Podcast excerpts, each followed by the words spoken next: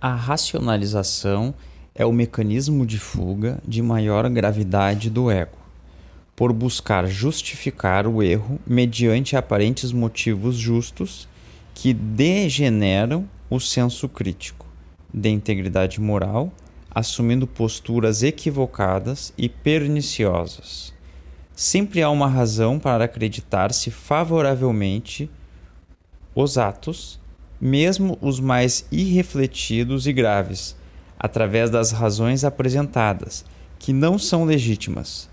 Essa dicotomia, o que se justifica e o que se é, torna-se um mecanismo perturbador por negar-se o real a favor do que se imagina.